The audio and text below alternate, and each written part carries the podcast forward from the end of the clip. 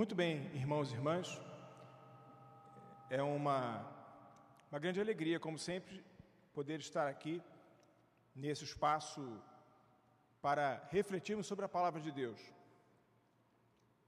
Queria conversar com, com a igreja sobre saúde espiritual. Nesse tempo que temos experimentado, nesse tempo que temos vivido, talvez nunca se pensou tanto em saúde. E de fato, todos nós, de alguma maneira, em algum nível, temos nos preocupado com a saúde nossa, dos nossos queridos, das pessoas é, que nos são caras, do nosso convívio pessoal, mas também da saúde de todas as pessoas. O momento é um momento é, agudo e ele coloca esse, essa pauta para a nossa reflexão. Mas eu queria pensar sobre saúde espiritual. E queria propor uma reflexão a partir de uma compreensão, ainda que de um contexto complexo, mas queria pensar com você sobre saúde espiritual diante daquilo que nós podemos compreender do que seria e do que é o ser humano. O que é o ser humano? Bom, uma pergunta absolutamente complexa e eu não me encontro é, com condições de propor alternativas ou reflexões a respeito de possibilidades de compreensão do que é o ser humano. Mas numa perspectiva teológica, daquilo que nós temos estudado na palavra de Deus, o ser humano ele pode ser dividido é? em corpo e alma. Esses são os dicotomistas, aqueles que compreendem que o ser humano se divide numa parte física e numa parte espiritual. Essa é uma visão muito interessante e encontra respaldo na palavra de Deus. Há também uma outra visão tricotomista que apregoa que o ser humano pode ser dividido em alma, corpo e espírito. É como se nós tivéssemos uma, uma segmentação do ser humano é, entre uma realidade física, uma realidade emocional e uma realidade espiritual. Nós, nesse momento que vivemos, estamos muito preocupados com os desafios corporais, a saúde do corpo. É gozado, é interessante, é estranho. A igreja tem uma certa postura refratária quanto à saúde emocional. Crente que vai ao psicólogo normalmente é um crente complicado. Nós temos uma certa dificuldade de lidar com isso.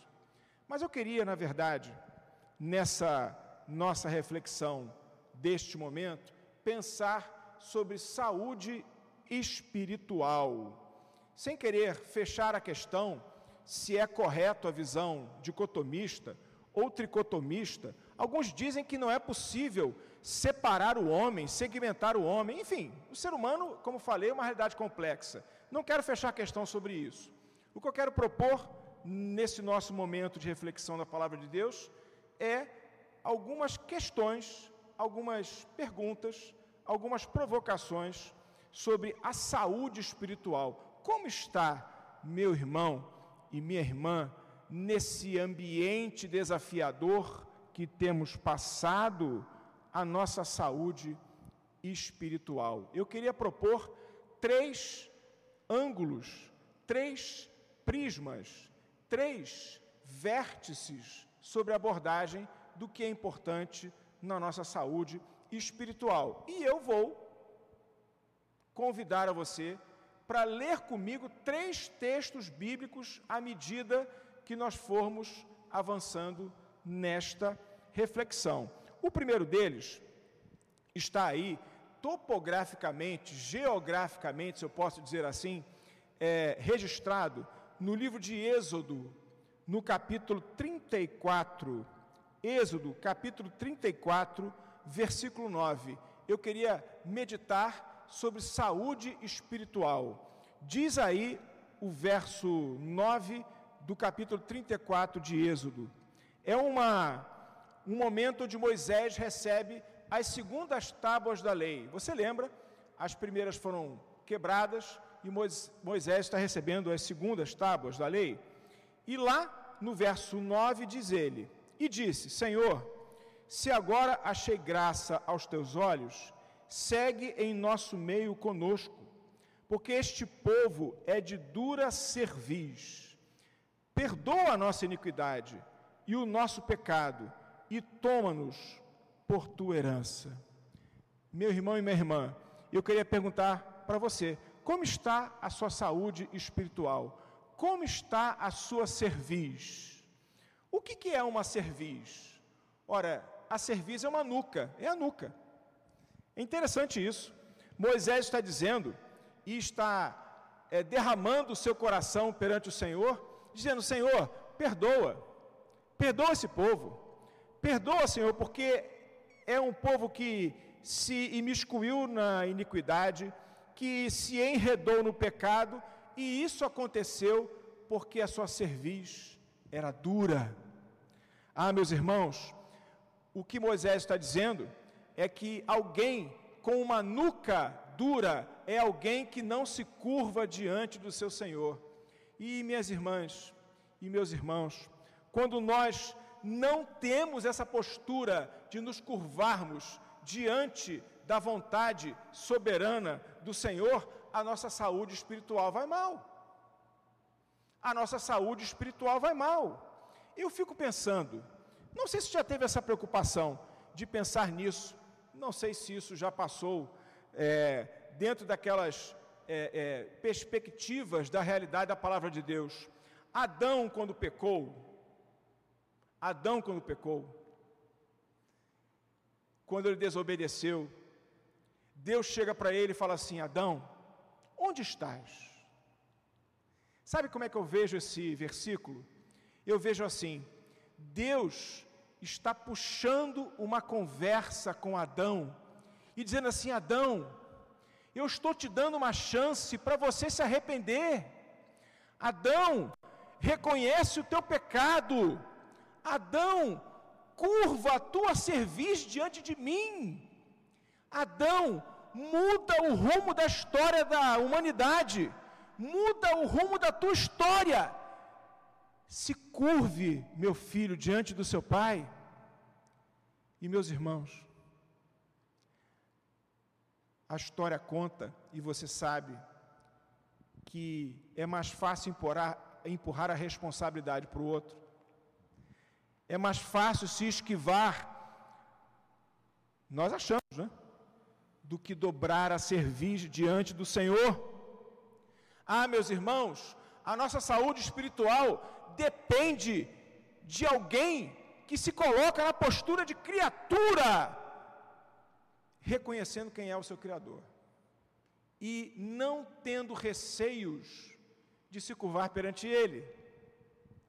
Uma saúde espiritual saudável e abençoadora parte da premissa de que nós, irmãos, nos curvamos. Moisés está dizendo: Senhor, esse povo é iníquo e é pecador, porque ele não se curva diante de ti. Perdoa, Pai, perdoa, perdoa, porque eles não têm essa postura de se curvar diante do Senhor.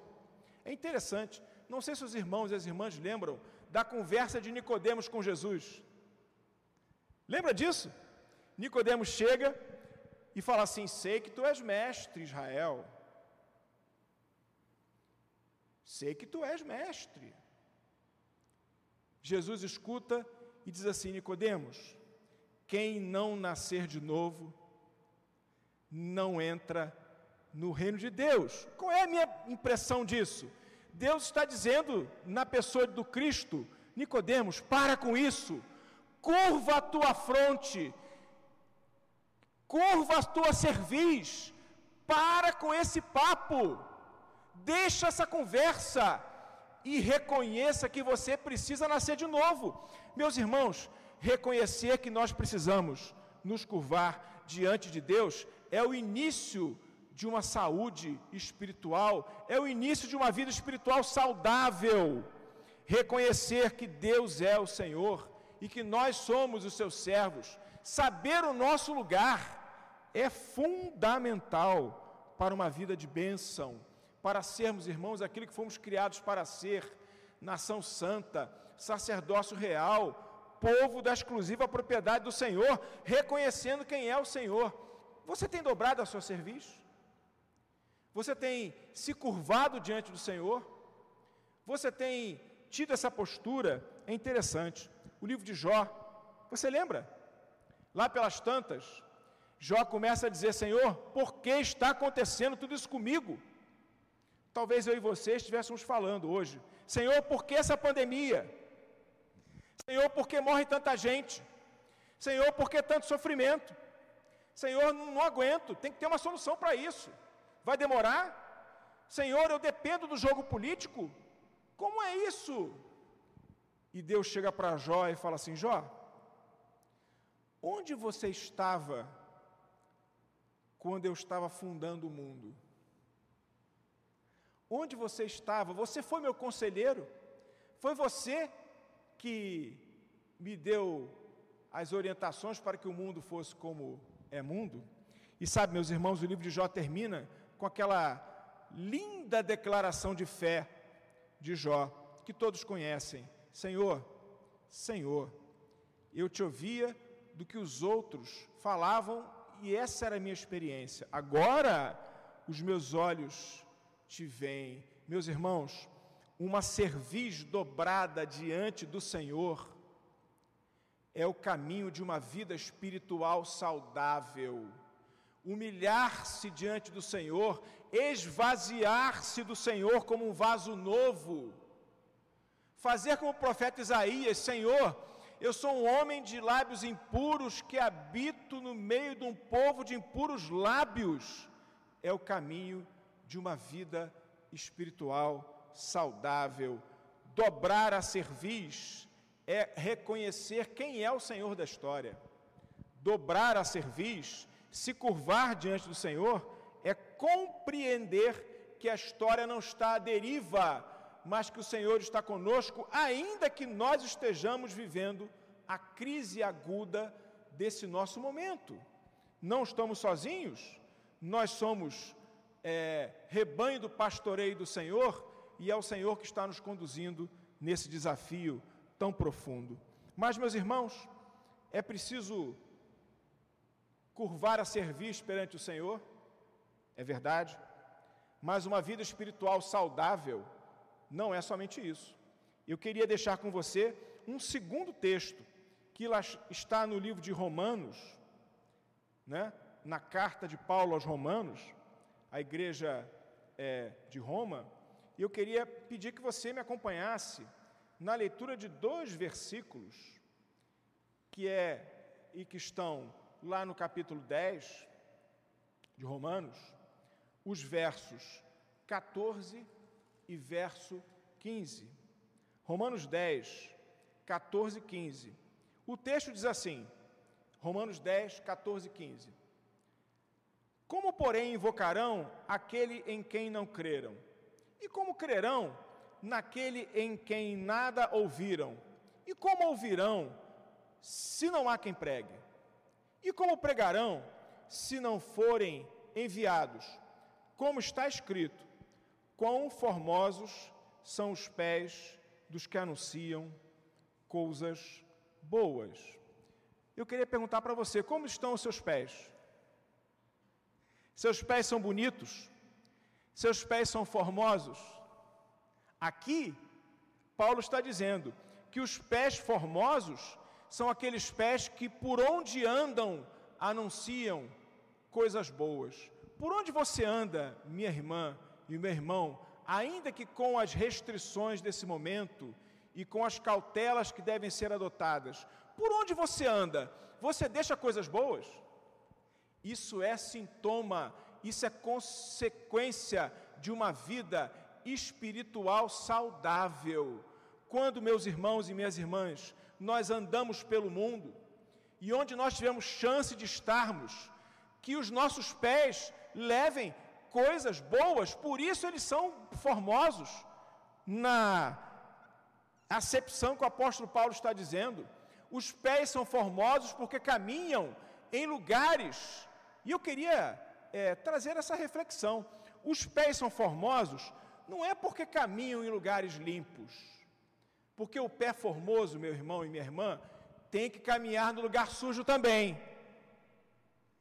Onde você tem caminhado? Somente na igreja? É preciso que a igreja compreenda que nós fomos criados para andar pelo mundo. Aliás, é interessante, os crentes na igreja primitiva, antes de serem chamados como cristãos, eles eram chamados aqueles do caminho. Por quê? Porque eram aqueles que caminhavam com o Senhor. E sabe, minha irmã, e sabe, meu irmão, eu queria que você pensasse sobre isso. A igreja hoje está caminhando junto com o Estado. Eu queria que você refletisse sobre isso. É errado caminhar junto com o Estado?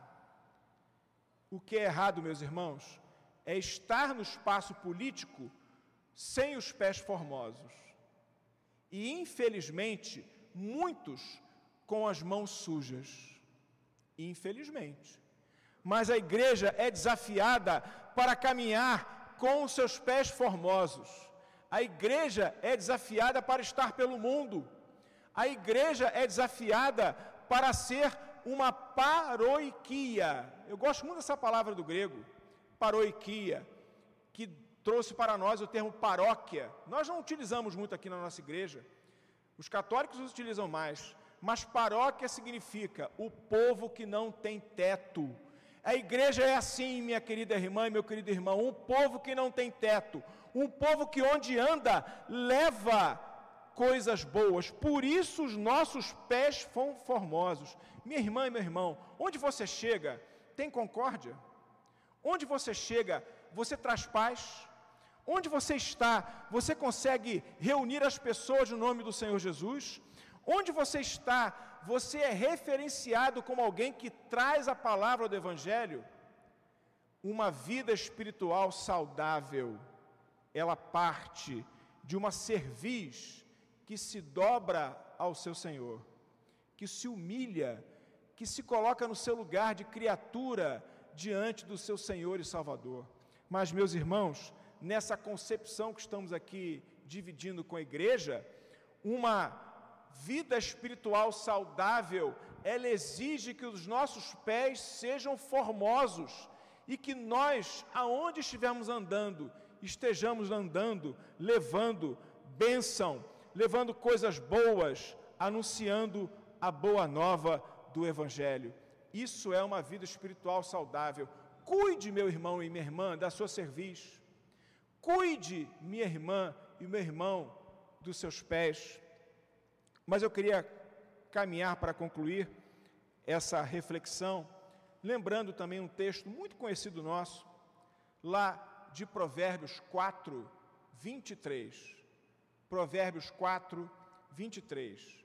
Diz o texto bíblico referenciado, Provérbios 4, 23 sobre tudo o que se deve guardar, guarda o teu coração, para que dele, porque dele procedem as fontes da vida. Sobre tudo o que se tem guardar, guarde o seu coração.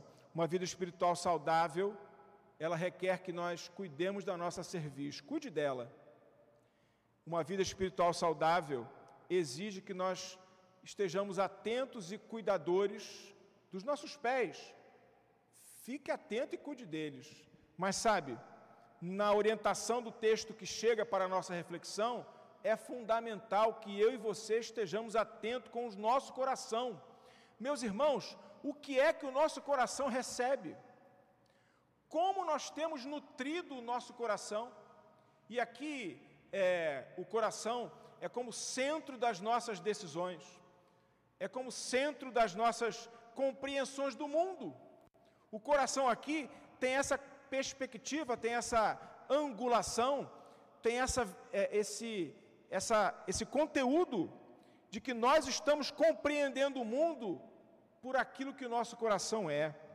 E sabe, meus irmãos, é preciso que o nosso coração seja guardado, porque nós ligamos a televisão, escutamos morte, escutamos medo, nós abrimos o jornal entramos no Facebook, olhamos no, na internet, olhamos no WhatsApp e nós encontramos, meus irmãos, uma legião de pessoas que só falam de morte, que só falam de sofrimento, que só falam de dor.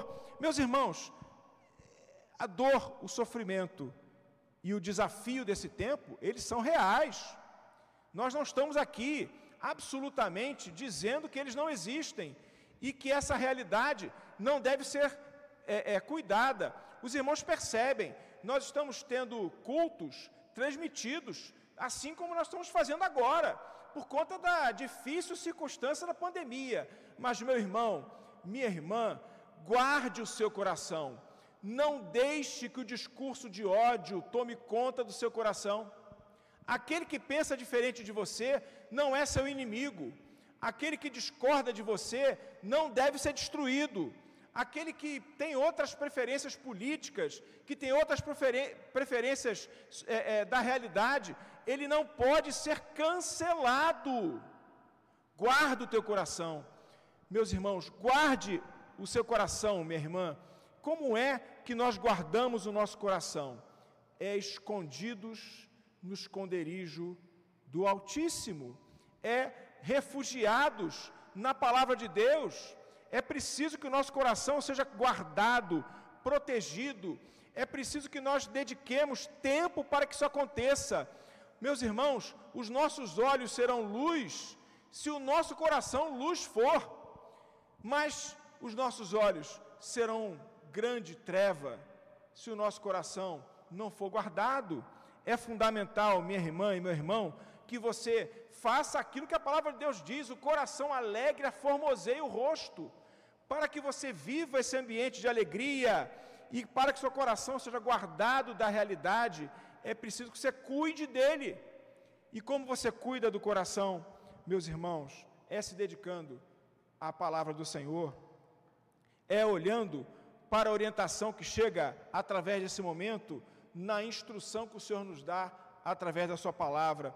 Minha querida irmã e meu querido irmão, cuide da sua serviço meu irmão e minha irmã, cuide dos seus pés.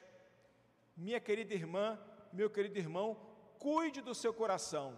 Mas eu queria deixar uma, uma última reflexão para você nessa noite. Na verdade, não faça o que eu estou dizendo, não. Não cuide da sua cerviz. Não cuide dos seus pés. E não cuide do seu coração. Deixa que o Senhor cuide. Porque, sabe, minha querida irmã e meu irmão querido, às vezes nós confiamos tanto nas nossas competências, às vezes nós achamos que podemos, é, com aquilo que os nossos, as nossas mãos podem fazer, achamos que podemos cuidar de todas essas coisas. Mas sabe, uma cerviz que se dobra ao Senhor é aquela que reconhece que Deus, na pessoa do Cristo, é aquele que tem todas as saídas e todos os caminhos. Aqueles pés que levam coisas boas são pés que são orientados na trajetória com a bênção do Senhor. E o coração, meus irmãos e minhas irmãs, que é guardado, é aquele coração que é depositado diante do altar do Senhor. E aí, meus irmãos, com uma cerviz, com os pés e com o coração abençoados, porque nas mãos do Senhor, nós vamos ter uma vida espiritual saudável para ultrapassarmos os desafios desse nosso momento. Que essa palavra, meus irmãos, singela do jeito que ela é, que ela te faça bem, que ela possa calar fundo no seu coração e que o Senhor possa, nesse momento e nesse caminho, nos dar uma vida espiritual saudável. Que Deus assim te abençoe.